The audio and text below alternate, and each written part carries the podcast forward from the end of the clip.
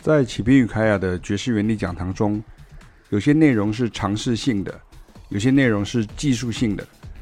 最主要是我们自己是台湾人，所以经常看到音乐教育的两个极端，而这两个极端不该是对立的。譬如讲尝试的时候，很多时候也需要讲解技术性的部分，才能理解音乐为何会好听。毕竟好不好听是很主观的。尤其是很多时候，那样的声音你并不习惯，也不熟悉，需要时间慢慢消化。所以我们很少顺着观众的意讲，就是比如说像我很喜欢什么什么什么，请帮我背书。我喜欢谁谁谁啊，是对的哈，甚至是厉害的等等这样。比如说啊，我就是喜欢听这个 heavy metal。然后你一定要说它很好听，这样啊，我就是喜欢听这个竹内玛利亚，所以你要说竹内玛利亚对，很棒，这样哈，类似像这样子的，这都是有一点点的这个背书的这种状态，或者是说哦，我专门在听的是动漫的歌曲，或者是我是 ACG 迷，然后我是是喜欢听 J-Pop 这样，或是我只有听 K-Pop，所以你要说对对对，他们的很厉害，他们的很强，这样哈，这个就不是我们想要的这样的一个做法，所以我们很少去顺着观众的意讲，而讲解到这些部分的时候呢，不讲到大家普遍觉得很可怕的乐理，只能一直用形容词去堆叠，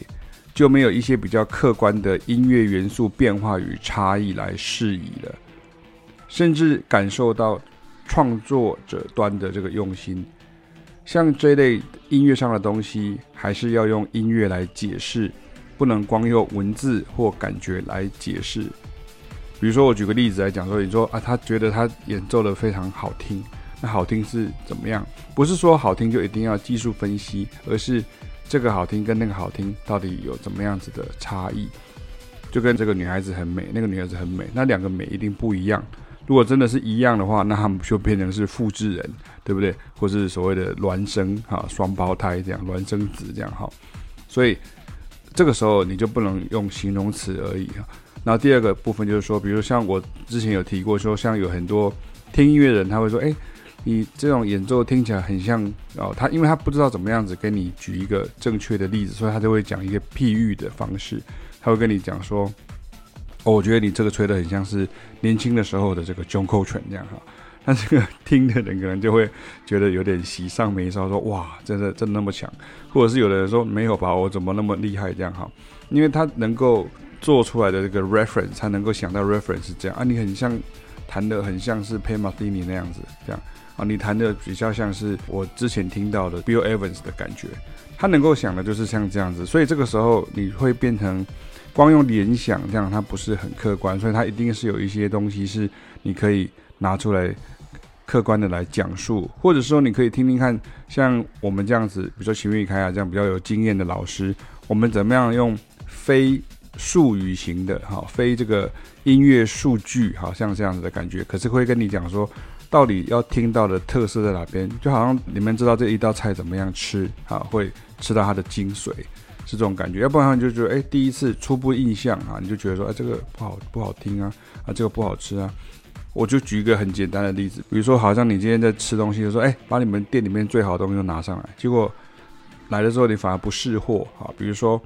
哎，听说 John Coltrane 很有名，是爵士乐最有名的，那你们来给我们听一点 John Coltrane 听听看啊。结果一听，他发现，哎，他的音乐很深，你没有办法马上就可以接受，甚至你可能会觉得它是噪音。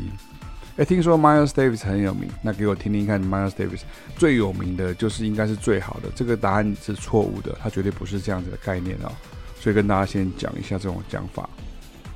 那另外一个极端就是所谓的乐手、歌手跟音乐人所讲究的技术性，有时候也会陷入片面或偏执的状况啊。譬如说，觉得观众一定都听不懂，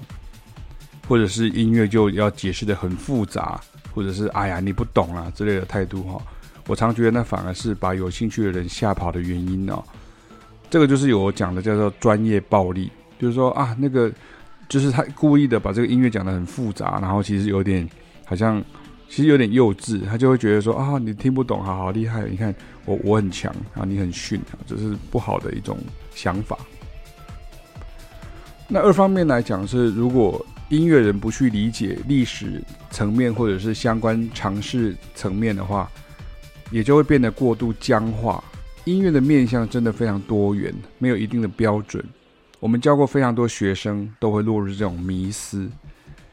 其实音乐就是同时具备感性与理性的层面。像也有学生或是一些观众，他可能就会说啊，这个音乐一定是可以用数据来分析的，这样哈。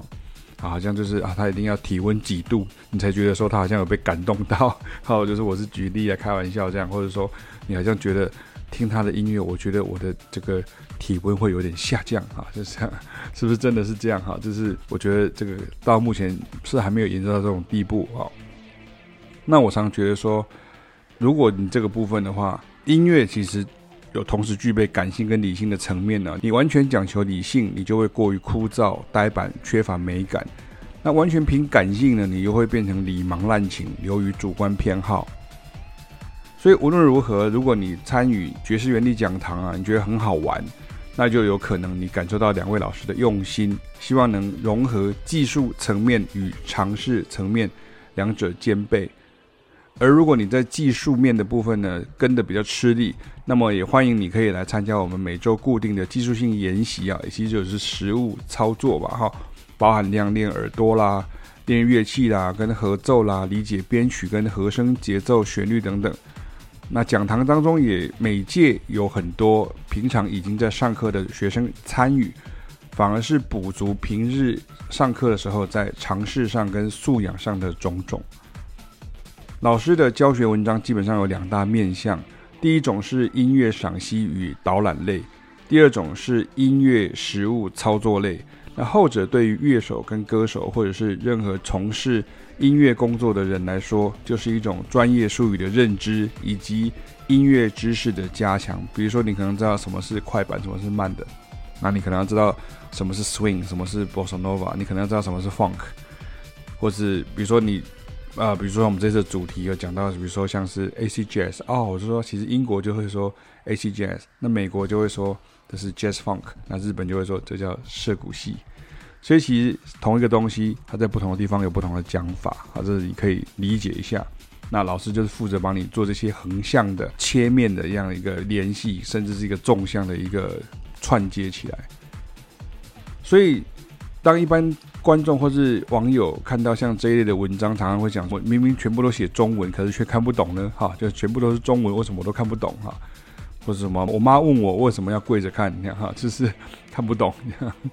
但是对于音乐人来说，其实就是获得老师傅啦，或者是前辈经验传授的这个不藏私的分享。尤其如果我整理这些文章的时候，特别是对象是针对这些目前正在上课的学生们啊。所以其实你看，像很多